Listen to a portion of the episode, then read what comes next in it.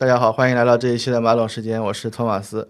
呃，今天是圣诞节是吧？对，今天十二月二十五号。没错。啊，我跟那个戴老师来跟大家来汇报一下我们今年的那个战绩。其实这个也是一个，嗯，一年一度，大家不管是在生活上还是在这个投资上，都会都到了一个要给自己做一做总结。那投资的话呢，比较有趣，就是说你会有一个很准确的衡量你今年这个投资成果的这个呃数字。对吧？那我们先来分享戴老师，你今年投资的这个战绩怎么样？哎，这就是一个血泪史，对吧？我记得我们想录这个复盘，大概是月初开始，嗯，然后月初的时候还在想说，哎，要不再晚几天，然后这个账户数字可以再提高提高。我 我我们去年有有有录这个年末复盘的节目，有有，但我们去年是一月份录的，然后还特别回翻了一下，我们大概是过年前。就是过春节年前，嗯，然后过春节年前一月份，因为涨了一波特别好，然后大家当时录的，你其实如果回去回去回听我们上期呃不是回去回听我们一月份那个节目还是很欢乐，但是事隔一年之后，今天这个气氛虽然是 Christmas，但是多多少少有那么一丝就是丰乐的感觉。啊，对你这么一说，我想起来，因为我我在做这期节目之前，我也回看了一下我这个整个一年，确实一月份是我巅峰。对，而且就是也是我这个导致我后面亏了很多的一个开始，就是一月份因为那个行情很好，然后气氛也很好，嗯，然后就在那个时间点其实犯了一些错误，这大部分今年亏的钱也是在一月那个阶段造成的。你是疯狂的在那个时候追高吗？嗯，不是，我记得我一月份好像有一笔钱，正好正好有一笔钱，我也不知道从哪里来的，然后呢，我去加了一些。已经涨了不错的仓，加我主要哦，你那时候是为了克服自己内心追高的恐惧，对不对？那个时候加了我，我今年亏的最多的两只股票，一个是那个药明康德，一个是那个长电，呃，不是长安电力，是长电科技，就是半导体的公司。就这两个公司是我亏的最多的。然后我是在那个四月份的时候调整了嘛，然后把它，所以那你全年呢？你说我前年的那个，就整个整个一年回顾，对。因为我看了一下，因为我是从去年的八月份开始写我的那个投资实证的嘛，对吧？其实去年呃是几乎是水平，对对对。因为其实因为我的那个时间段也比较有意思，是八月份嘛。因为虽然十月份有一个亏损，但其实我是八月份开始建仓，所以呢，我虽然也踩到了，就是我一，所以我一进场我就是一个深坑，你知道吗？就是我八月份开始把钱放进去买买买。然后到了十月底就是一个深坑，所以我一开始搞就是一个深坑。但是呢，因为二零二二年的年初其实也有一波比较大的跌幅，就三四月份的时候也有一波跌幅，但那波跌幅我是没吃，因为我那时候还没有进场。所以呢，你不能说我没，我也挨了打了，其实是也是挨了一个比较大的一波冲击。你是你是第二次被锤。对，但是呢，去年十月份那一波，它其实反弹很快，对，所以导致我是一个水平的状态嘛。所以我虽然没有满一年，但去年其实是一个水平，但今年就很惨了。我看了一下我今年的这个曲线，嗯，就是从一月份涨上去之后，一月份就是巅峰了，对，就是一月底，就是春节前是个巅峰，然后是一路下跌，然后当中有几个反弹，但是反弹之后又不断的创出新低。我现在，所以是往下走的曲线吗？对啊，我我今年是是有反弹，但是现在是新低嘛，就是我我我我现在的战绩是截止上周五，就是十二月二十二号收盘的战绩。我今年的就是我用的是那个时间加权的那个收益啊，嗯嗯，是负九点一三。啊啊，就是我的那个整个我记录我投资实证的时间是吧？这个这笔账户里的钱。是负九点一三，哦，那因为我们家其实除了我这部分钱以外，我们家还有一部分我跟我老婆共投的一部分钱，稳健投资。对，这部分钱也也在我这儿。如果算上这部分的话呢，就是也包含我的实证都算进去，是挣的吗？是挣的，但是但是挣的很少，就是挣，因为我那部分亏太多了，对，所以就是是一个挣零点七的一个。哎，不错了，你你这个让我想到。那天前两天在网上看到很多朋友在说，投资一定要拿，呃，不要拿生活的钱，就是拿额外的盈余。然后就有一位就是网友在下面留言说，啊，我的那个我的投资的钱只会影响我我的家庭地位，不会影响我的生存。对，这个其实很有道理，因为我们家就我的风险偏好其实相对来说比较高，不是比较高，是很高。对，然后呢，呃，我老婆的那个风险偏好呢比较低，嗯，所以其实这种均衡还是蛮好的。如果拉拉你是对对，如果家里的这个情况都是冲冲冲，那我觉得今年就会非常惨了，过山车一样，对吧？对对对。啊，我我当时看了一下那个我们去年。录二零二二年的这个投资复盘的时候，我们当时的标题还是我连续三年跑赢了沪深三百，对吧？怎么了？我今年继续跑赢了沪深三百，好吗？呃，对，其实九点一，我刚刚说我九点一三，我九点一三也是跑赢沪深三百，沪深三百这两年确实很惨。对，没错，就就太好笑了。然后我看了一下，其实，哎，我跟你差不多，就是也是截止到。上周五就是 平安夜不平安，对吧？就上周五那个游戏重锤。所以你有游戏的仓位吗？我没有游戏的仓位，但我有恒科。恒科我们之前聊过嘛，是很重仓的一个，就是一个品种吧。然后呃，其实我看了一下，二零二零年是赚的，然后二零二一年是微微赚一点。嗯。然后去年的话，就二零二二年那么惨的情况下。呃，我是最后如果按绝对收益的话，应该是亏了百分之六点几。是二零二二年整年。对对对对，那不错了。对，而且当时我们还聊嘛，那时候其实二零二二年已经很惨了，所以才导致二零二三年我们一开年就觉得怎么说二零二三都应该更好，但是万万没有想到二零二三年，对吧？就截止到十二月二十二号，我的这个收益，哎，其实跟你差不多，我的也是也是负的九点多，简直一模一样。我看了一下稿子，我的天，你最后时刻就是应该追平了你，对你本来应该是比我好的，就是最后一天吧。对对对对对对对，被就是被被这个这个新闻重锤了一下。但是我看了一下我的投资的这个整体操作，就是其实我的一月份是一个高点，然后中间我还曾曾经一度回到水上，就是超过了一月份，就是在七月，七月我当月的收益是。高于一月的，然后大概收益率差不多是百分之六点。那应该跟你港股的持仓有关系，因为那那个时期港股涨得比较好。哎，所以成也港股，败也港股。哎，那说到一个大体的收益啊，你还记得我们去年录节目的时候的这个 flag 吗？嗯，什么 flag？就是当时录，因为一般录复盘嘛，都会说啊，我总结一下过去，展望一下未来，然后给自己立几个小目标。你还记得吗？啊，我我去年的 flag 是今年不要亏钱，所以我觉得，就是如果按照我的那个自己的账户来看，那肯定是完败了。啊，多谢老婆救赎。对，但我我感觉不能这么算，因为我原来的那个说不亏钱，就没有要把那部分算家庭稳健投资。对对对，所以我觉得今年的这就去年的 flag 应该是说是惨败。嗯，不要难过，flag 就是为了倒的。还有呢？对我，我觉得主要就是这个。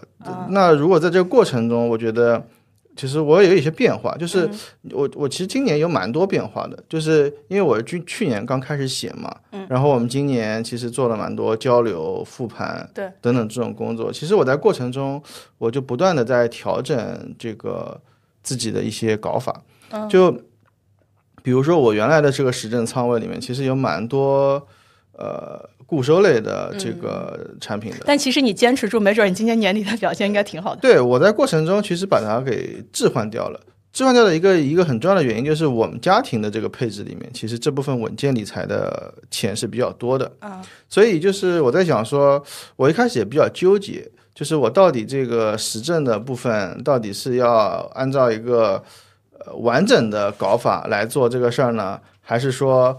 不要按照这个完整的搞法来做这来做这个事儿。后来我我我就我就想我是这么想的，我就想我索性就是以这个呃不是说，因为大家有的时候会做这个事儿会以一种权益啊或者非权益的这个角度去分这个事儿。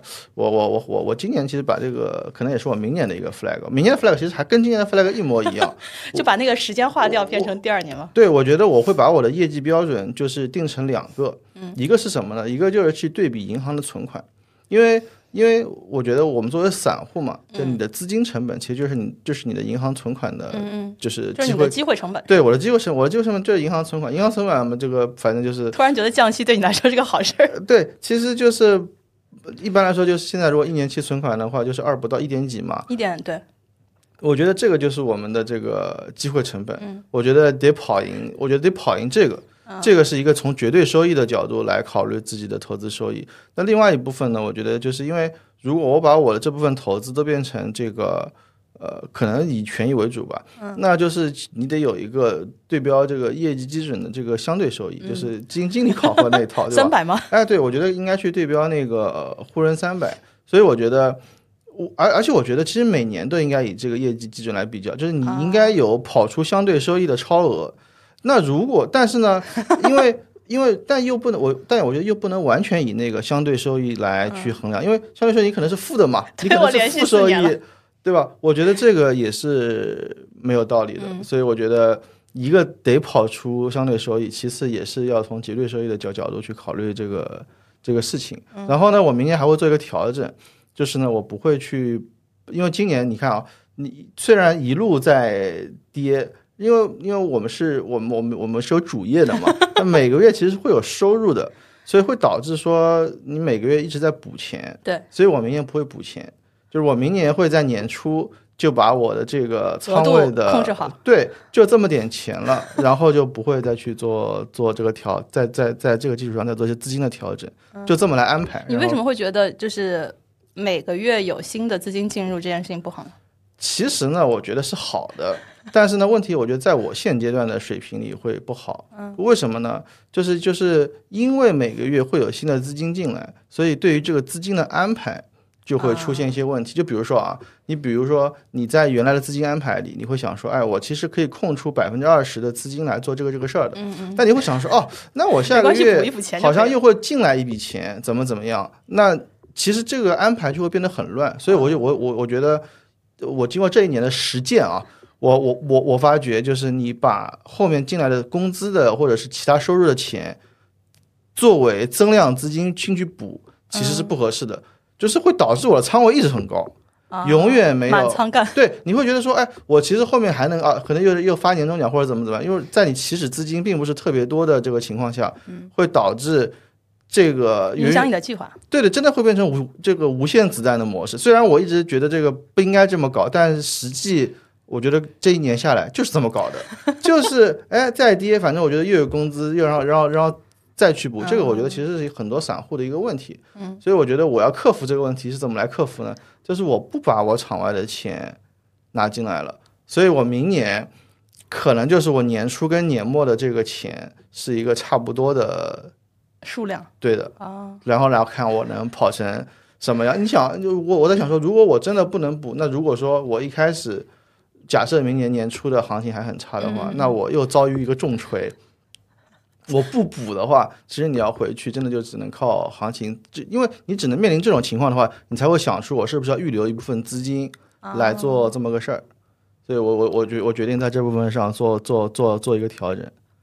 好的，那你呢？呃，我其实看了一下，我没想到我去年 flag 立的还挺多的，然后大概有六七个，嗯，结果我看了一下，基本上其实呃最基础的。从某种意义上是达成了，但基本上跟投资相关的就跟你差不多，就惨败吧。第一个是，呃，储蓄率这件事情，我看了一下，应该还可以。但是你给自己定的储蓄率的目标是多少？我当时我当时说什么，就是目标高一点，什么百分之五十，然后最低百分之三十。我感觉我我虽然没有特别仔细算，但是我后来回顾了一下我每个月的这些呃现金流，嗯，其实还是有。从某种意义上达到，我我可以等下来给你拆解一下。然后另外的 flag 就很很稀碎啊，比如说说当时还说，呃，我们因为跟佳明聊了很多量化的这些操作，然后说一定要开一个期货账号，不然觉得自己那个工具箱里的工具实在太稀碎了。这我记得你开了呀，我连密码都不记得。啊啊啊！但是。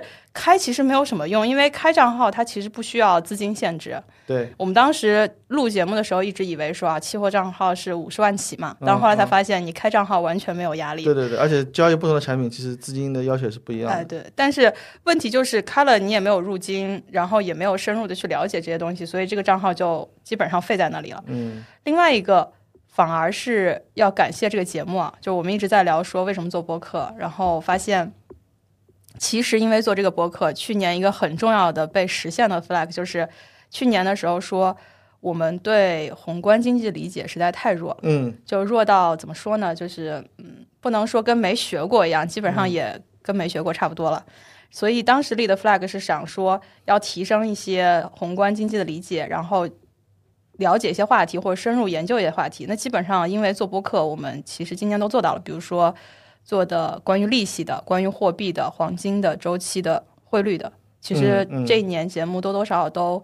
聊到了，然后也是因为这个原因，我们其实也组成了学习小组，差不多就是在为期每两个月有一次这种这种课题的学习吧。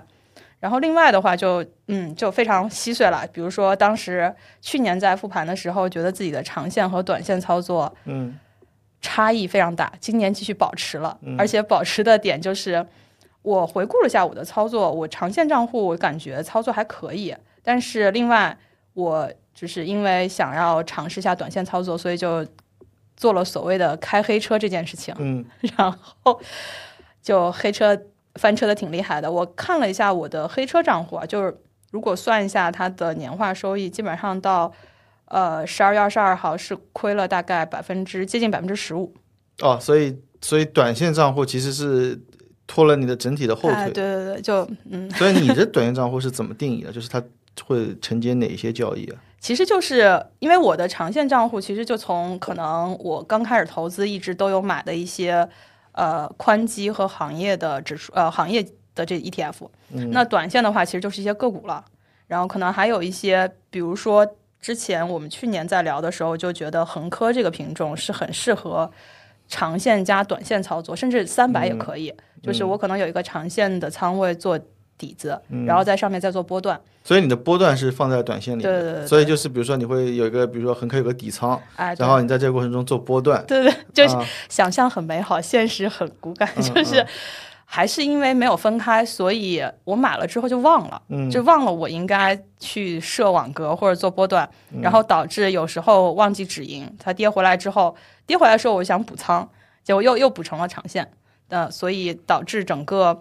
嗯，长短线其实还是混在一起的，而且加上今年整个来说没有一个特别大的仓位调整，比如说像你是四月底的时候去做了一次大规模的调仓嘛？对。那因为我是延续了很长时间，所以我四月底就我没有中间哪个时段是可以把资金全抽出来然后来分割的，所以这件事情就就废得很彻底啊。另外就是当时还夸下海口，想要去对有一些行业做一些 深入的研究。嗯嗯。我们当时好像还开了个题。说啊，这个要不要？呃，二零二三挑几个行业，也不要多，什么两三个。对，挺难的，挺难的。这个真的，我觉得这个 flag 立的有点高高的 flag，就是有一种像超级玛丽的那个最后跳的那个旗，对不对？对，anyway，就这个也没有完全就没有开始。然后另外就是，嗯，也是受佳明和欧总影响嘛，说啊，我们终于还是要学习一下技术面啊，对。然后技术面。哎，你别说，把这个 flag 举了那么起来一下，就当时去找了那个什么波段理论，嗯，因为佳明经常会说什么啊，这个已经是哎，对对对对对，什么主升波了啊，这已经是最后一浪了，怎么怎么样？但我找了学习材料，只开了个头，就没有然后了。对，那个我其实看了，但我也有点看不下去啊。啊，为什么呀？就太难了，是吗？就不，我看完，我看了一下，我就觉得这个东西不靠谱。就是有的东西你一看就觉得这东西是对的，嗯，或者说你觉得是跟你能够契合的，因为你只有有这种感觉，你才能用得上，你知道吗？就有的一看你就，这不是胡扯吗？就像你可能你十几年前你看别人算命，你就就就是在这在瞎瞎搞，是吧？但你可能现在觉得好像也有点道理。我觉得这这种这种，不管是理论也好，还是。呃，概念也好，你这都得是有机缘的，机缘到了，没到是吧？对，我觉得这可能就是机缘没到。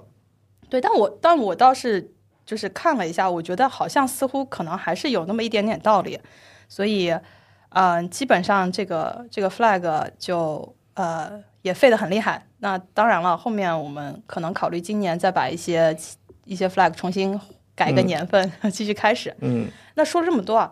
我们其实一起看一下，说这个都是一个常见操作，就是把二零二二改成二零二三就可以了，flag 延续。稍微改几个字，对吧？本来要存五千块，然后划掉一个零，我可能就是这样。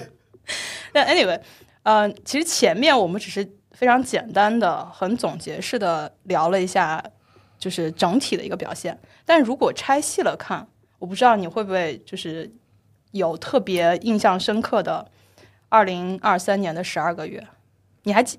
就我们看一下，当时我们后来把这个整个的几个行呃几个指数，包括美股的指数、港股的指数，还有 A 股的指数，都纷纷把数据收集了一下。其实你看这个图，最后看下来，时间点还是挺明显的。就是尽管大家说二零二三这个行情不好，但是如果你看从一月份到十二月份，它的这个波动。还是有几次机会的。对，如果你我如果拿后视镜来看的话，嗯，其实还是有可能能赚到钱的，特别是你能知道一些风格的变化的话。嗯，对。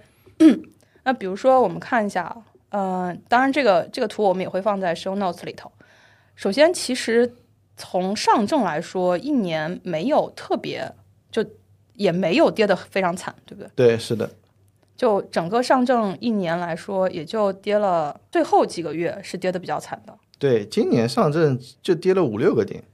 是，但是实际上三百应该是毫无意外的。对，今年三百是比较惨，我觉得主要是去年的三百也很惨，去年三百是跌了百分之二十多，今年是跌了百分之十几嘛，所以就是连续两年，就是这个时间的长度、幅度都给人一个很差的感受。对，但没想到我们一直聊的这个美股，除了在二月份跌了，后续就一路向上。对，而且今年涨得特别离谱，实在是没想到，越来越离谱。对，而且十一月份的时候，整个纳指和这个标普是涨势喜人呐。对，是的。对，所以那我们来想想一下，你还刚我们在节目最开始的时候说。其实一月份是整个全年行情的最高潮了。对，你还记得那个时候的体感吗？一月份，我甚至现在都能，我觉得情绪高涨的那种感受啊，我觉得还是很令人印象深刻的。我觉得我我还记得我们一月份就是年前一月底录节目的时候，那个时候我简直就觉得我要起飞了，就是。怎么说呢？我觉得这种感受你是能记得很清楚的。就是我觉得这也能涨，那也能涨。我那个时候还觉得什么医药医医药医药医疗什么就要这个双飞。对，结果结果后来又又现在还是一个新低哦！这个真的是有点 多少有点离谱了。对对对对对，就脸都打肿了。嗯嗯，然后我自己的感觉就是因为一月份的整个外围的环环境也好，整个当时的气氛也好，大家都觉得。但是，一月份其实最核心的点是北向买买买，而且买了非常夸张。呃，当时最最主要的是还是全面放开嘛。啊。然后大家十二月那个，大家都从那个那个时候应该是一波大的感染，大家都好了，身体也恢复了。哦，对对，因为去年十二月底到一月初就一波一波的。中招对吧？对，所以其实那个时候正好是结束，我觉得大家就是准备信心满满大干一场的时候，然后发现其实各方面都不是很行，所以因为一月份情绪上很高潮，然后涨得也比较高，所以二三四月份就是很差。我我我看了一下我今年的这个回撤，其实二三四月份是很惨的，我最惨的应该就是四月份。所以我在四月份的时候，就我们刚刚也提到嘛，就是我做了一波调整嘛，我就把我很多的这个持仓给清掉了，然后去换了一个方式嘛，就是我们节目的老听众可能也也也也也听到过，就是我我把就是原来的那波乱七八糟的这个个股 ETF，然后整个就打包给卖了，然后就换成了现在的一个低估值低 PE。呃，低估值，然后低 PE、低 PB，然后是高股息的这么一个策略。这个我我自己的体感啊，就是如果单拿这个策略拿出来看的话，这个策略其实到目前为止还是不错的。嗯，就是因为这个策略是从四月底开始换的，如果从五月份开始算的话，它到年底几乎是没怎么亏钱的。啊，就是。大概是就算上浮盈跟我，因为它是一个轮轮动策略嘛，所以如果只是算这个策略的话，几乎是没有亏什么钱，所以我感觉还是不错的。然后呢，它其实除了就是没有亏钱不错以外，还有一个不错的地方就是说，它比较你比较知道说你底在哪。不是你比较知道你按照什么什么规则去做这个事情，比较简单。就比如说你刚刚说的什么，你有些买了还会忘记卖，在这个策略是是不可能的，就它不会忘记卖，就是反正到了这个价格，到了差不多的标准你就卖，或者是说呃出了季报之后更新了数据就去卖，它的这个操作比较简单。其实这个策略我觉得比较困难的是说你是不是要就是坚信这个策略是有，就你这个信仰比较难。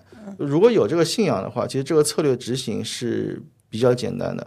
嗯，就我们刚刚说，呃，上半年吧，就是二零二三上半年，特别是一月份，大家那个我，而且我记得当时一月份，不管是我们录节目，还有周围的朋友，如果你聊，大家的那个观感之所以非常嗨，就是因为二零二二是史无前例的惨，而且我们说过，那个上海经历就是。都什么时代还能经历这些事情？然后整个的一个信心是有一点毁灭型的操作。然后到了开放之后，对吧？一月份外资买，而且回回看的话，外资一月份买入了一千四百多亿，嗯，就是多年的史高。我记得那个时候很多呃自媒体也好，或者财经类的这些文章都会说，哇，卖就是外资突然对中国市场这个信心暴涨，然后。然后就到春节了嘛，但是春节特别有趣的是，春节的时候外围市场其实是涨了，但结果是节后大 A 却没有跟上。对，而且你刚刚说的你之前的那个低价轮动那个策略，它其实有一个很呃很重要的基础，就是价格低到一个合适的范围嘛。嗯。那一月份我们在聊的时候，也是觉得说，因为经过二零二二年的这个跌，其实你去看各大指数或者是行业的这些。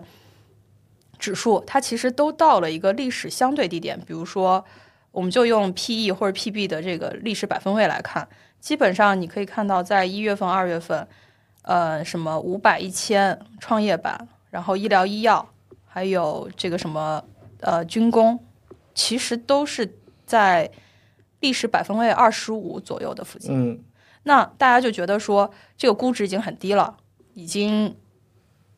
不能再差了，对吧？所以就有一种这个经济复苏之后应该买哪些？我记得年初的时候，大家在讲说二零二四的展望的时候，呃，不是二零二三的展望的时候，也在说主要买的方向应该是一个经济复苏这件事情。嗯，后来到了就是二月份，其实就是春节回来嘛，就就有很就是我觉得北向也是一个很神奇的存在，而且今年整体感觉，包括我们去聊宏观的一些呃概念的时候，大家好像对北向格外关注。就感觉北向控制了整个大 A 的走势一样，这个我感觉也是跟现在的一个叙事风格有关系。我觉得现在整个市场 都相信一个事儿，就是中美问题的国际环境的这个事儿。我觉得可能这两最近两最近两三年嘛，我觉得整个社会环境对于国际局势是一种史无前例的关注关注。对我觉得，我觉得以前好像没有这么高的关注度。我觉得以前。我我感觉大大部分中国人还是关注自己的这个生活改善或者怎么怎么样，我觉得没有这么大的一个关注度，说去关注国际局势，嗯，就过自己的小日子是吧？对，但在这两年，我觉得大家对于国际局势的关注是非常非常厉害的，然后再投射到这个股市上，那就是当然原来原来原来几十年可能这个整个中美的这个竞争格局也不是现在这种格局，这两年又是就是一八年贸易战之后。感觉有延续这个趋势，而且有越来越严重的这个趋势。那反映到投资上，大家就会看这个北向，因为其实是我记得是一四年开的港股通。嗯嗯。那其实港股通本身就是港股通，就是沪股通、深股通这这两个，深股通好像是一六一六年，沪股通是一四年。然后开了这两个之后，其实本来北向他们就带来了那一波核心资产的这个上涨，因为。反正老外就是买那几个东西，什么茅台，对对，茅台、招行这种，他觉得中国对对中国好的核心资产，所以把这波这波核心资产给推上去了。所以推上去之后，但随着这个事情的变化，谁把它推上去的，那就谁把它推下来，对吧？就是从那个大 A 历来的这个风险偏好上，其实大家也不喜欢炒这些。原来大家其实不炒白马的，本来就小盘是吧？对，我觉得大家历来是喜欢炒小炒新的，本来是有点，本来有点像是外资来给大家做投资者教育，对吧？但是现在外资又跑了，对吧？我觉得这个事情继续做投资者教育，而且内资就是跟着跟着外资走的感觉。对，我觉得这个事情就比较尴尬，而且外资呢，它是一个比较坚定的买入力量，它不是一个，就是它是买就打法很。很名牌，对，很简单，就是说我就是一直要买，一直要买这个。嗯，但是现在如果他一撤，我感觉就是有点像这个市场的中间力量就没有了。就是我我觉得这个市场本来就没有中间力量，他们一来了，墙头草是吗？对他们一来之后，好像有一股中间力量。嗯，但是他们要撤了之后，我觉得整个市场就不太稳定，就是没有没有中流砥柱了。啊，但是实际上你看，就是二月份的时候，北向一个转向，就让市场陷入了震荡嘛。就是一月份。买买买，简直疯狂！然后感觉那个时候大家对外资的操作就很懵，然后属于一种不知道他为什么买，因为买到了史高，你总有一个原因吧，就不可能说我没有任何预兆的，就是冲到了高点，结果大家还没反应过来，人家马上二月份开始卖，然后呃，应该说改变了单边买入，那开始震荡，结果二月份恒科就直接跌了百分之十三点五九，就一下就翻绿了。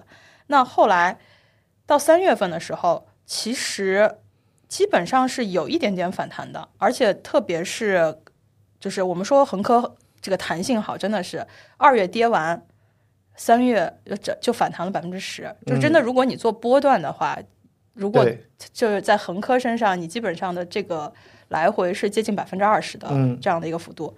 那实际上在三月份，我记得我们那时候聊。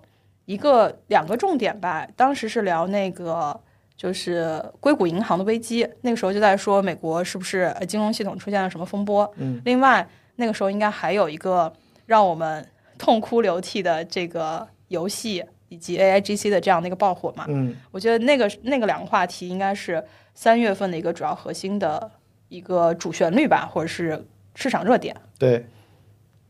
那然后到四月份，其实。市场还是小小的冲高了一下的，就如果我们回去看数据的话，就呃月初的时候应该是冲了一下，但是结果没没忍住，对吧？就是因为筹码的，就是我们当时说，如果没有增量市场，基本上市场的存量资金就是应该叫什么轮动效应。对，其实，在三四月份的时候，就是 A 股上半年其实就有两个主线，一个是 AI。还有一个是中特估，对对对，这两个是最强的嘛。那个四月份的时候是那个移动超过了茅台，变成了那个一哥嘛。因为今年那个运营商的涨幅是非常厉害的，就是移动跟那个电信，都是涨了非常非常多。所以其实就是你从另外一个角度，因为比如说像我的那个低价轮动的这个策略，其实里面有很多也是中特估的标的，嗯。但你想，它在它在去年底、今年初涨了这么多的情况下，我里面有很多这样的类似的标的，它其实也没怎么跌，就是它其实并没有补跌。但是你看最近传媒板块，包括游戏，其实就已经有点崩了。对，所以你从可持续性性上来讲，其实中特估的这个嗯持续性其实是比这个游戏传媒更好的，因为当然游戏传媒今年的这个一度的这个涨幅。也是比很夸张的，比中特估更更高一点，因为很多游戏股都翻了几倍了。对对，所以它的涨幅也是很厉害。我觉得作为说，我觉得这 A 股就是你赚了钱如果不跑的话，止盈很重要。对，那那那真的就是瞎搞了。就是你你如果拿到这张彩票，你得你得赶快兑现，不然就是废纸了。是，所以这个其实反过来我在看我今年的一个操作，我大概是二月左右的时候。应该还是延续一月份，然后觉得二月份只是一个回调，嗯，然后就开始开黑车，然后三四五是加了仓的，嗯，然后因为二月之后三四五其实是微跌，那个时候你觉得啊，其实中间还是有些热点，那开黑车的话，其实选的是个股嘛，嗯，就你也不一定去看整个指数的表现，结果它回回来了之后没有及时卖，嗯，就导致了后续的崩盘。但是我同时看了一下。我在大概五月份的时候，就是我们说了四月份，虽然四月初有一个小小的突破，到了挺高的，到了大概三千三百九十六点，但是后来因为这个筹码的问，就是相当于市场流动性没有增量资金进场，所以又砸回去了。嗯，那嗯，到了五月之后，其实就往下跌，就是全月回踩，而且这个跌幅其实是挺特，就是在你说的那个人工智能和中特估这两个热点调整完之后，市场就感觉没有新的可延续的话题了。对，其实上半年那个中特估跟 AI 熄火之后，其实之后就没有一个主线的行情了，就这都是一些很零散的，就小的这种突破一下，然后还炒炒过什么超导呀，什么乱七八糟的，就是就延续性都很低，可能炒一两周就没了。对，而且那个时候就跟我们同时关注的整个宏观经济是有点关系的，一个是人民币跌了，对吧？然后人民币跌了之后呢，就。北向的这个资金基本上就进到了天天跑路的状态，然后同时又说那个，因为我们经历了基本上 Q 呃一个 Q，然后接近 Q 二的尾声的时候，就大家觉得整个经济复苏这个故事似乎没有想象的预期那么好。我记得那个时候跟佳明录每个月观点速递的时候，他其实上半年相对是比较悲观的，他就觉得说好像。呃，大家全民都说经济会恢复了，然后整个要冲冲冲，然后什么消费要买买买，包括当时说什么五一大家终于可以出去玩了，结果最后数据出来之后，实际上这个复苏的效果并没有想象那么好。对，然后整个五月份应该是等于说上半年的一个大的比较跌幅，但最好笑的是那个时候我记得有一个图，应该是说外围市场全在全在涨，而且是全球其他。只是呃，其他市场都是创新高的一个月。对，今年不是有个那个很很很有意思的游戏，叫做“我被美女包围了”。他们说这个股市是另外一个版本，是吧？我被 其他股市包围了，别的都是红的，是吧？对，然后然后我记得那个时候我们在聊，也是说怎么怎么大 A 到底是为什么，对吧？就是别人出现什么我们都随份子，但是别人 创新高，我们怎么就一蹶不振呢？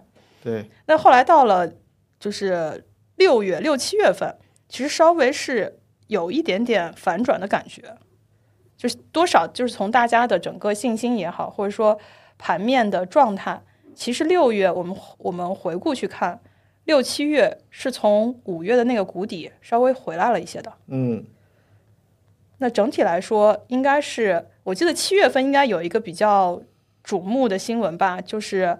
蚂蚁的那个事情尘埃落定了，而且当时是说，就是我记得应该是蚂蚁那个新闻出来之后，中概应该当天晚上就给了一定的反馈。对，大家就是觉得说，呃，相对来说已经叫利坏，哎，叫什么利空出尽，对，应该做反转了嘛。而且六月份的时候还聊过一次新的赌注，对吧？就关于年底的这个预估。那个时候应该大家还是挺乐观的。那个时候，大家六七月份的时候，大家可能以为企稳了，就是是一个筑底要进场的那个，就可能是一个不错的买点了。嗯嗯啊，主要是因为五月跌了嘛，对吧？五月跌的回调其实挺深的。然后我记得想起来了，六月份有一个来华的事情，嗯，那个时候就觉得前面的一些风险点似乎有一些叫什么，有一些缓和。而且我们再回去看，其实恒科本今年最高的涨幅就应该是在七月，嗯，大概涨了百分之十六点三三，嗯，就我真的觉得那应该是你账户的最高点了，没错，是我的，是我的巅峰时刻，但是我没有把握住它，对，嗯，进入八月份之后就很惨了，那八月份还有个亮点事件呢，呃呃，对，啊啊，那那一天之后。那天其实可能是一个最后的卖出机会，就是印花税那一天。对对对，那个那你现在如果大家回去看这个上证的日线，那一天非常的醒目，留在了不能叫耻辱柱上，也是历史的。对啊，那天是个碑啊，拉了很长一条。而且我印象特别深是那天早上开盘的时候，我的账户的那个就是红色和它的幅度。对，那天开盘红的有点有点离谱，是不是？对。但很快，很快冷水就浇下来了，而且不是一盆，好多盆，不停的有人在浇。而且我印象很深的有一件事情是，我当时黑车的几个标的，我是有那个设置止盈提示的，嗯，但是在那一天，我噼里啪啦取消了非常多。啊，我觉得它还能再上去，嗯嗯，很多人都都是这么想的，对，结果没想到这个这个印花税，这个是属于史上就是历史上，你如果看这个政策如果公布的话，一定是会带来一波行情的嘛。对，那个那个时候很多自媒体都在说这个事，就是说拿出了历史上各次印花税。哎，不说了。对，但同时的话，其实还有几个事件是我们一直关注的，一个是汇率的问题，对吧？然后，其实当时我们在过程中是觉得，呃，汇率对北向资金其实是有一些影响的。对。所以那个时候觉得汇率不管是它跌破了，还是它涨上去了，其实都应该会影响资本市场的这个流动。对。结果事实又证明，并不是。对吧？因为其实我感觉在这个过程里啊，大家一不断的在找一个理由说为什么跌，但是呢，当这个理由反转了之后呢，并没有改改变这个现状。因为八月份那个时候大家说，因为八月份其实之后就北上持续流出嘛，对对，那个时候大家就把这个问题归因到汇率上，嗯，因为八月份确实也是一个汇率的这个拐点，对。然后，但是你想那个时候应该到了七点三几。那我们现在的汇率是七点一几，对吧？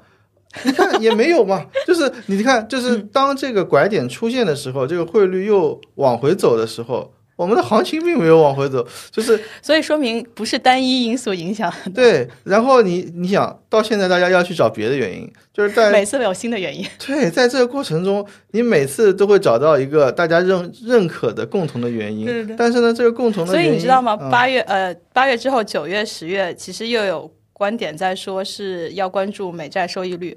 然后的确，如果你去看一下。那似乎好像是有一点关联的。然后他们那个最近放歌了之后，又说什么，对吧？又说那个就是又是分母分子，分母改善了，对吧？我那也没改善呀，这说明分子差的更厉害了咯。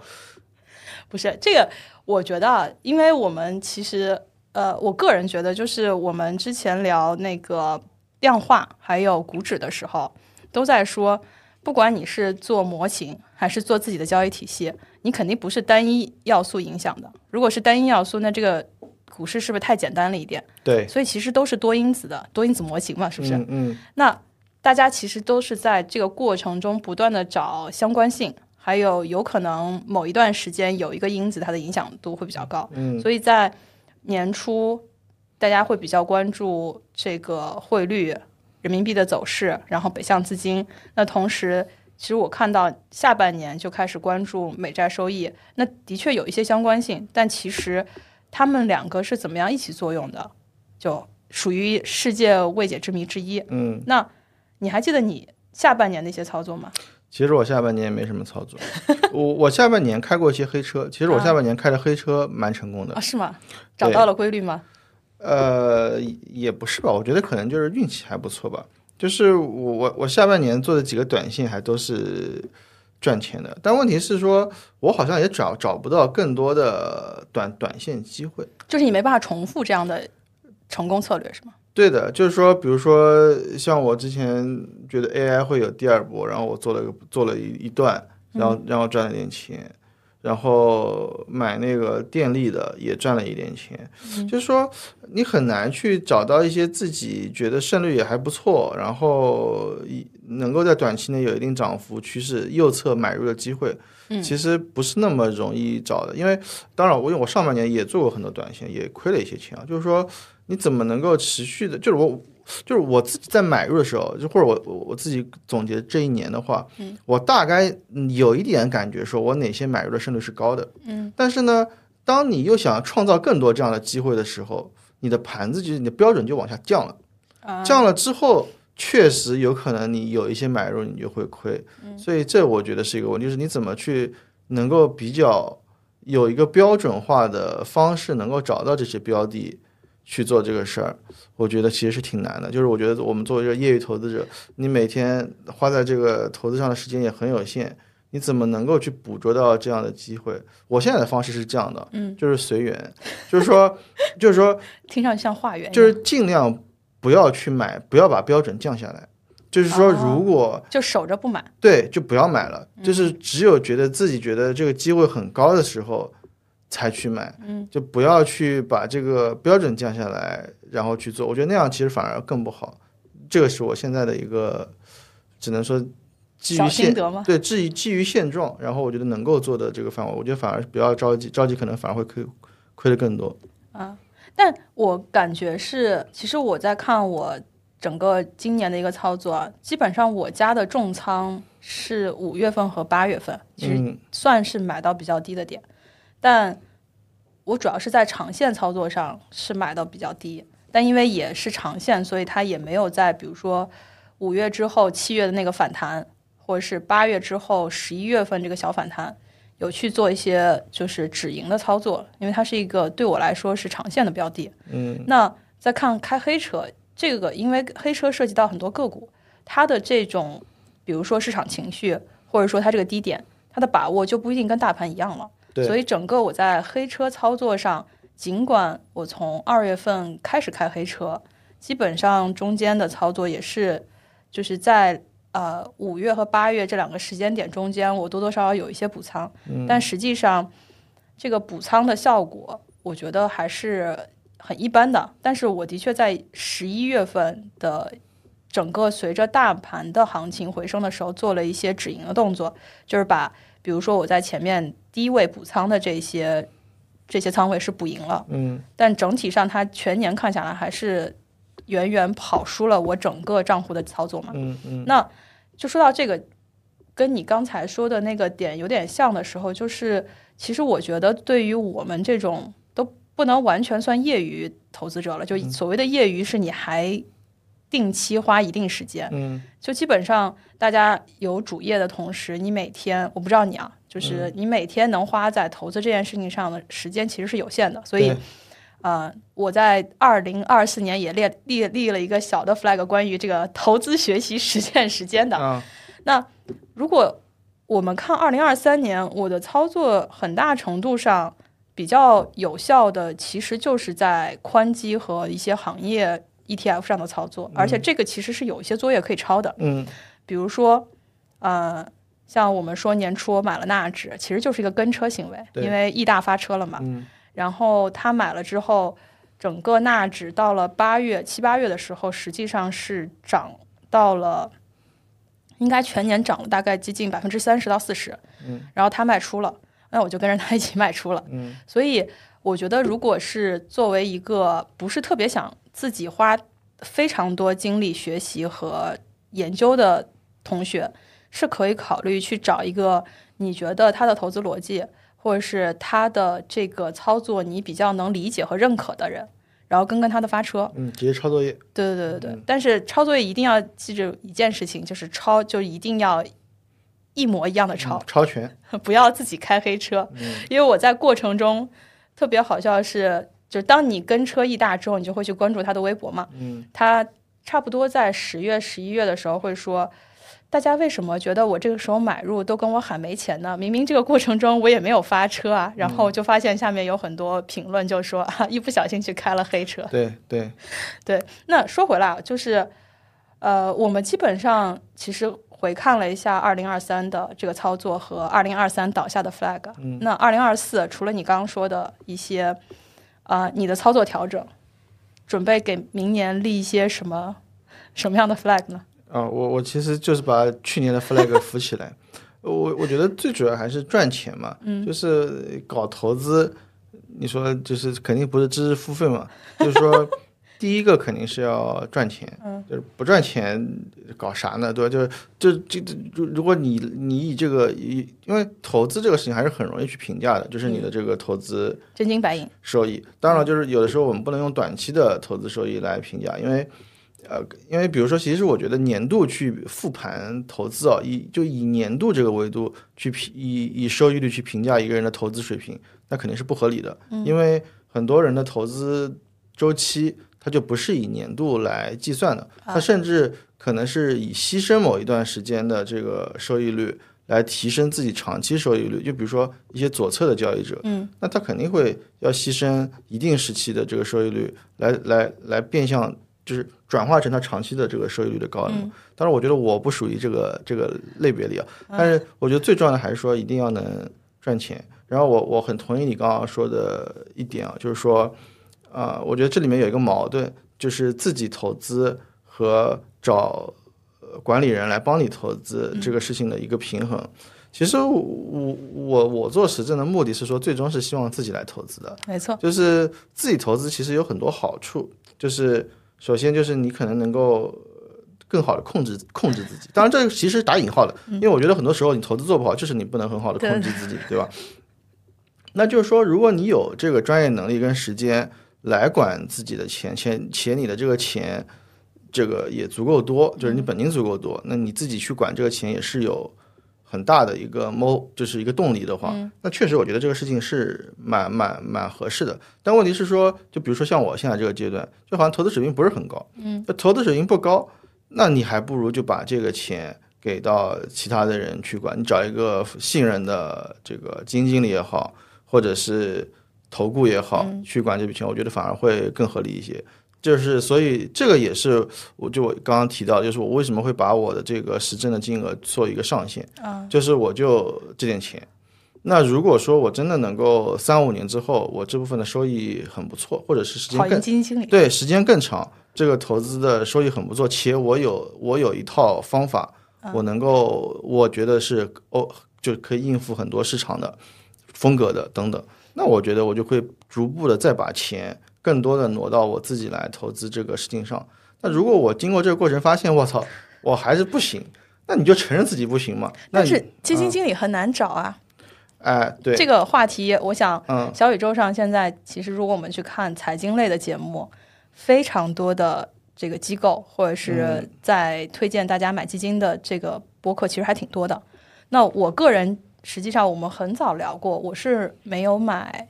就是没有没有买基金经理，就我是我是一个不买基金的人，除了买 ETF 这种。嗯，原因就是我觉得去了解一个基金经理，对我来说这个也是一个课程。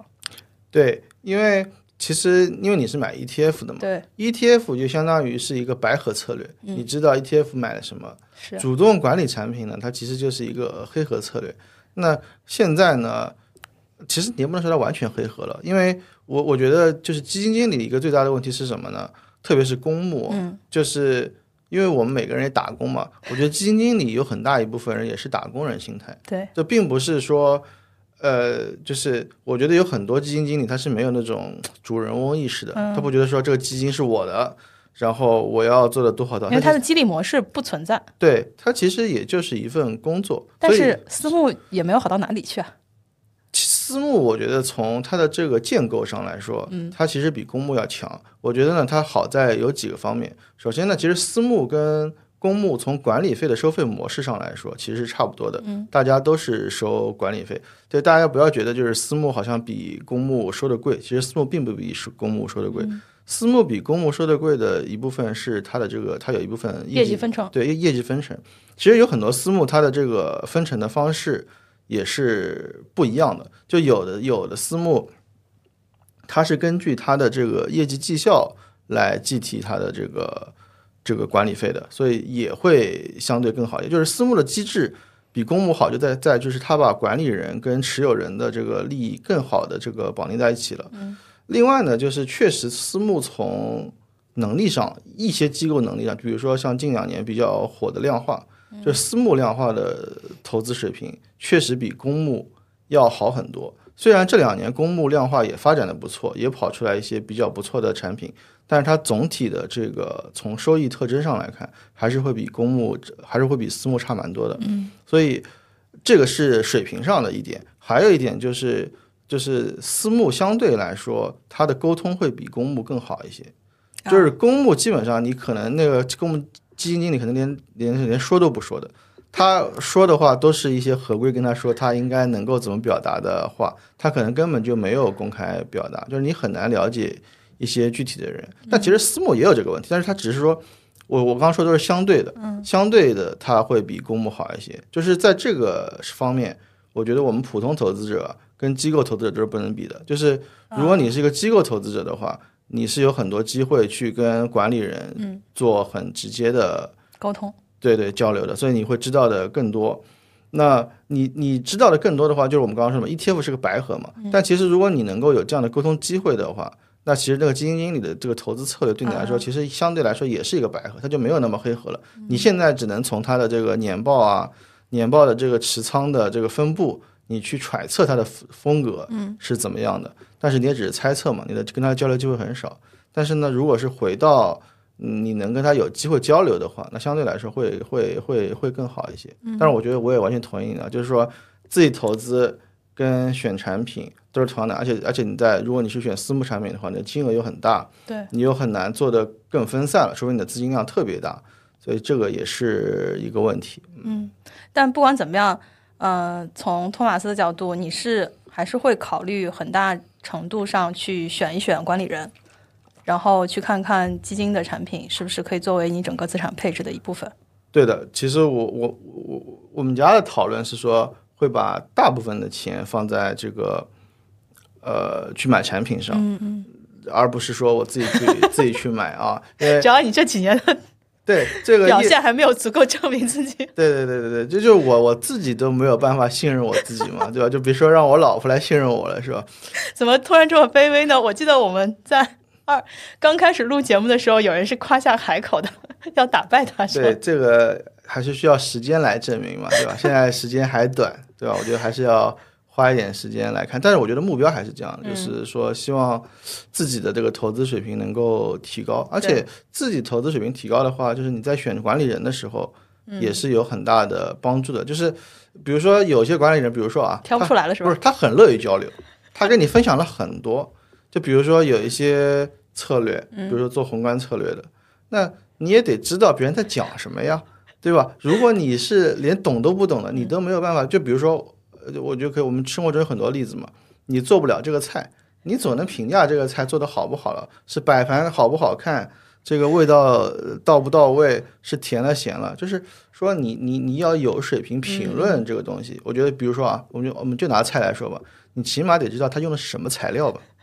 不然你连材料都不知道，就它有就更没办法去挑产品了。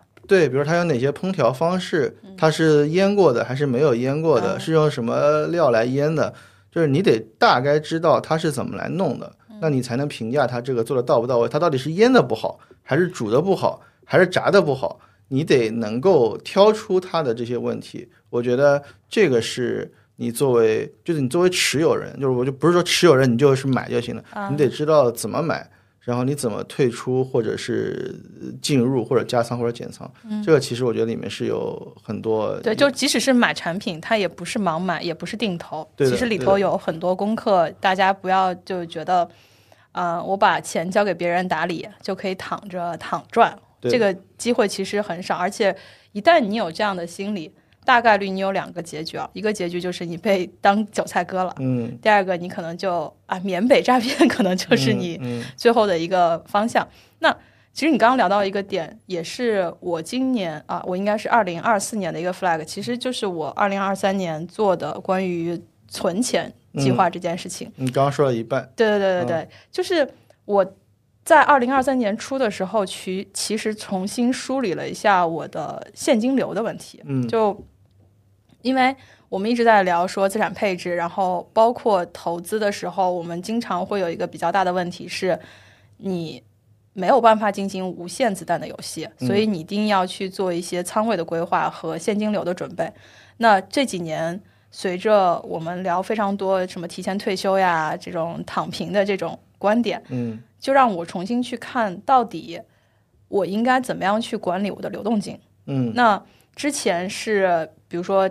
可能是每个月只想着去存钱，然后存其实也没有说我到底要存多长时间，然后这个资金怎么滚起来，甚至也不会去想，包括我们在说自己的投资仓位是应该占整个总资产的多少。嗯，那像你刚刚说的，因为你本来是对明年有一个规划，是要卡住你的这个实证的仓位，对，等于说你每个月的净现金流，你不一定会对它进行一个补仓的操作，对，但实际上。我觉得这个操作不是特别适用于大部分人，因为我们大部分打工者的这个现金流状况就是你每个月是会有固定工资的。嗯，那怎么规划好你每个月的工资？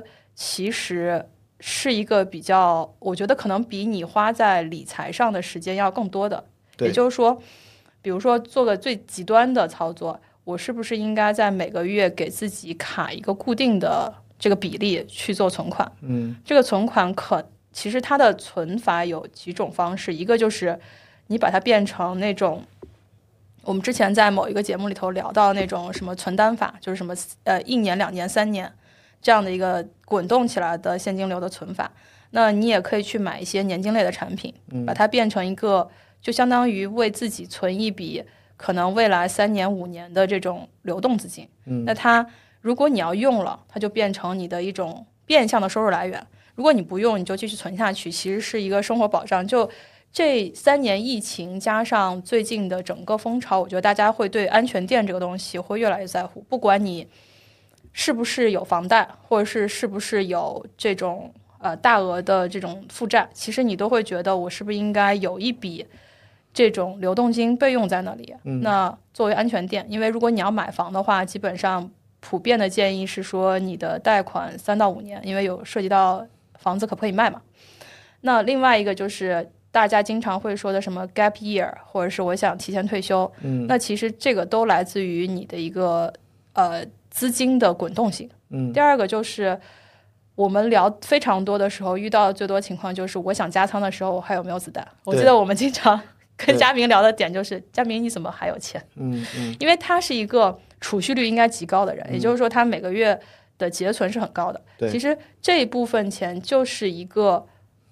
某种程度上的仓位管理，嗯，那我其实会继续延续今年的这样的一个固定比例的存钱计划。那从就是结余下来这个钱，我可能会有一个固定比例去做备用金。第二个就是刚好今年我们做了一期那个可转债的学习研究，嗯，我后来发现就是。除了存款，因为降息嘛，你可能不会再去买，甚至现在大额存单应该也会要降到什么二点几这样的一个接近于货币基金这样的一个利息的情况下，大概率大家不会去存这样的存款产品。嗯，那是不是有其他可以替代的？那我其实觉得，虽然我们我九月份开始是呃研究那个可转债的策略，我后来觉得。如果我们把固收类的一部分的资金就放在可转债上，嗯，没准是一个还可以的标的，嗯，特别是双低的这个逻辑，其实会比低价策略，我感觉从过去接近三个月的这个就是雪球的模拟盘来说，它可能哎，没准能跑赢你的那个现金，就是同期存款的这个收益比，所以我在考虑在明年的资产配置的实践上。会把这一部分再做一个深入的细分吧，然后看看能不能把那个短线和长线 这个账户分开。那如果这样的话，其实小目标就是，也许我们明年年底复盘的时候，我能把资产配置这件事情，嗯，稍微有一个结构化的这种规划能落地。我觉得这个可能就会为以后的现金流或者是以后的理财打一个基础。嗯，这个我完全同意。我我我我觉得啊，普通人可能最能赚到的钱，就是在资产配置上。嗯，就是如果对资产配置这个事情的理解越深，能赚到钱的概率就越大。就是说，就就比如说，其实我我们节目聊的内容其实是蛮蛮广的。嗯，就是有讲宏观的，因为欧总在的时候会讲一些行业，包括一些特定的这个标的，然后怎么去操作等等。就是我感觉，你普通人真的要去，呃，对行业有研究，通过行业的认知去赚到钱，包括说对个股的研究去赚到钱，我觉得这个难度很大。我觉得对于绝大部分人来，包括我自己啊，我觉得很有可能是做不到的。但是呢，如果是通过合理的资产配置，我在股票上放多少钱，嗯，我在这个固收上放多少钱，我去买是不是买一些黄金，通过学习这样的配置。然后以一个比较长的久期去做这样的这个配置的这个平再平衡，我觉得可能是，我觉得是大部分人能够学到且能赚到钱的一种方式。因为它的就是如果你有了这套方法以后，你需要做的这个事情不是那么多，你需要做的这个调仓的这个时间，就是就是一个比较宽裕的一个大的周期去做这个事儿。我觉得可能相对来说比较容易。因为我也一直在想一个事儿，因为我觉得对于普通人来说，很重要的一个点就是你的时间分配的问题。对，你总是想说，我怎么把最大头的时间放在最重要且能够完成的事情上？因为这件事情重要，你做不到也没用，对吧？因为我因为我我感觉就是通过这一年，我我确实发现了有很多事情。你是不可能做的比比别人好的。就比如说，我同样去研究，我也说，我同样炒股，我同样去研究，那我的研究深度不可能比基金公司的研究员深呀。嗯，那我怎么去战胜这些人呢？我到底是在哪些角度去战胜这些人呢？或者说，我的钱到底是从谁的口袋里摸出来的呢？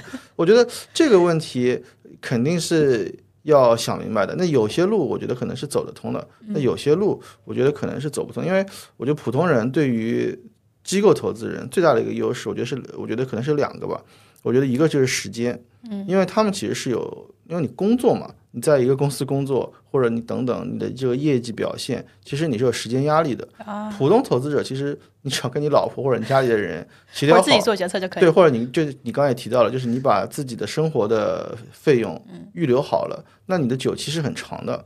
你比如说你真的是为退休准备一笔钱的话，那这笔钱可能是二三十年的钱，那你只要预留了足够的这个生活费用，那你这部分投资的钱是久期是非常长的。其次就是。你的资金成本很低，就我们刚，我就我刚刚最早最早说的，我只是我其实我只要跑赢银行存款，就是我的机构成本是银行存款啊，那我只要跑银行存款就可以了，压力就小很多。对，其实压力会小很多，所以我觉得还是要知道这个，所以我觉得资产配置确实一个是一个蛮蛮蛮重要的事儿。我觉得如果说我只能搞明白一个事情的话，我觉得资产配置可能是最重要的，就是可能比研究行业呀、怎么炒个股啊。可什么的，我觉得可能要靠谱的多。对，而且我是觉得有可能所有的财经类的节目都会跟你聊资产配置，但是你对它的理解，比如说我现在的我今天的理解和我可能三年前去上一个什么财商课，告诉你四象限的这个理解，嗯，我觉得是完全不一样的。来自于这几年的实践，你会不断的理解说，原来这个意思是什么，然后原来你在生活中去操作这件事情的体感是什么样子的。那，呃，当然了，就是我们说可能不能叫花大钱，呃，花小钱办大事，就是你花的时间在这个上面打下的基础之后，可以为我们想做的提升，比如说，还是应该去学习一下宏观的这些这些体系和策略，对吧？然后也的确应该去补一补这个波浪理论或者说技术面的这些这些知识，嗯，毕竟。投资它是一个，就是说认知的体现。你的认，你的知行合一，是你要有相关的理论学习，你还有相关的实践操作。对的。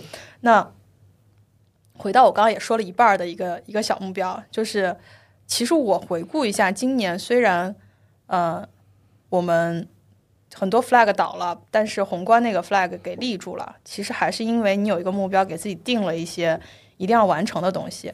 但即使这样。我我反思过去一年，我觉得我在投资这件事情上花的学习时间或实践时间其实是很有限的，嗯，并没有我真的觉得这件事情的重要性应该花的时间，嗯。那我不知道，就是你过去一年，如果如果算一下，大概估算一下，你觉得你花了多长时间在这件事情上？我觉得我花了很多啊，真的吗？对我，我可我甚至可以这么说啊，你就说一下你每周能花多长时间？我觉得我每周起码有十个小时吧。可能都不止啊！突然感受到学霸和学渣的差距。就就是我觉得我每周花在投资的时间的时间，取决于我老婆在不在家的时间。就是说，一就是说，如你这种有种甩锅的感觉。这个是是是很这个家庭责任嘛，对吧？就他要出去玩什么的，你总得陪着什么的，对吧？就是因为我老婆老婆出差也很多嘛，他不在的时候，其实我的学习学习时间是很多的。嗯。然后我觉得我每周十个小时是有的，就是如果我工作日不太忙，一般来说可能能够晚上花个一两个小时的时间。这很长了呀。对，看看盘，然后看看标的什么的，然后然后也会看看书，然后我周末的话就会看看书什么的。但实际上你去想，即使你每天能花一个小时，而且这一个小时大家都知道，学习有一个进入时间，嗯，和你真正集中学习的时间，包括你反思。我们就不说你需要什么半个小时进入，你起码花个十分钟进入这个专注的状态，其实你每天真正能，我们就算一一个小时到两个小时，因为你要复盘，你要查资料，然后你要思考，然后你可能要反思自己。虽然这些我都没有做到，但一周十个小时，其实也就五百二十个小时。我觉得其实你你说了另外一个问题，就你刚刚提到的，其实另外一个问题就是学习效率的问题，或者说你怎么来定义学习这个事儿？嗯，因为就是是我觉得就是它首先它有一个。大大概的就是一个毛的时间，就是十个小时，时长得达到。对，就十个小时，可能就是说，假设我们我们有一个定义，就是说我我做这个事儿就是在搞投资，对吧？那那那那那，比如说你看，比如说我看某些书就是搞投资，看某些书就不是搞投资，那其实得有一个界限，那这个界限能够达到十个小时。另外一个呢，就是学习深度的问题，因为其实我自己的感觉就是，或者说我给我自己挑挑毛病的话，其实我觉得我花的时间不少了。但我觉得我给自己挑挑毛病的话，我觉得就是这个时间用的不是那么的有效率，或者说你的学习的目标不是那么明确，或者说我觉得它是一个不断需要整理的过程。就比如说啊，你每天看那些线，看那些标的，到底在看些什么呢？有可能在瞎看，就可能是假努力。对，可能是你每可能你这一周周一花了一个小时，周二花了一个小时，周三、周四都花了一个小时，但其实你这一个小时可能也就是可能跟没花差不多。我觉得有很多时间，就比如说。我我再跟你说个事儿，比如说你在雪球上看帖吧，我我可能每天要花不少时间在雪球上看帖。但你说看帖这个事儿跟投资有关吗？我觉得可能有关。就是什么叫有关呢？就是说如果它的是有目的性的，它的一些内容能够转化成你的认知啊，且或者说能够对你的一些实操有帮助，那就是。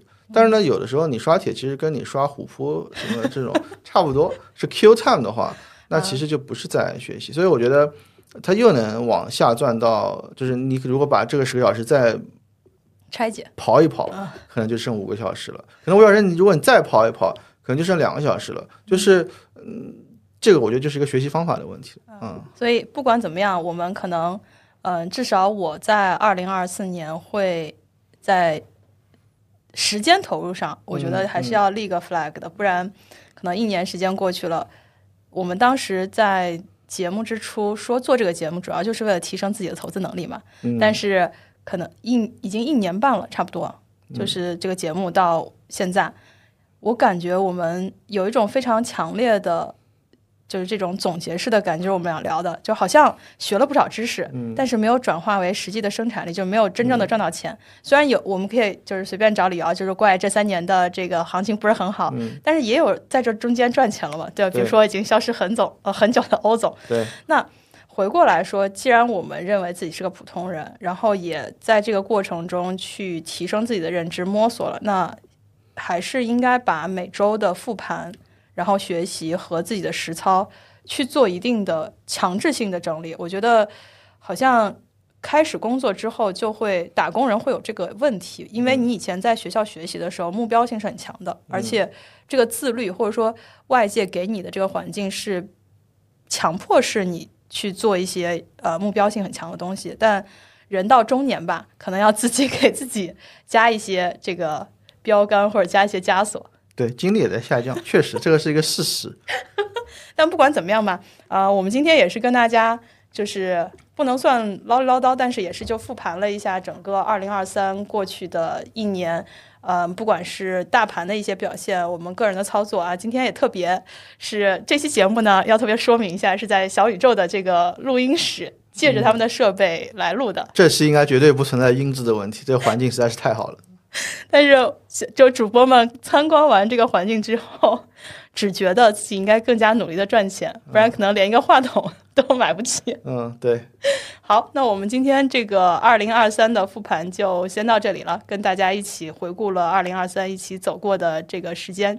希望我们二零二四可以守住自己的 flag，至少把赚钱这件事情做到。嗯嗯，好，那就先到这里了。哎，好，嗯，拜拜。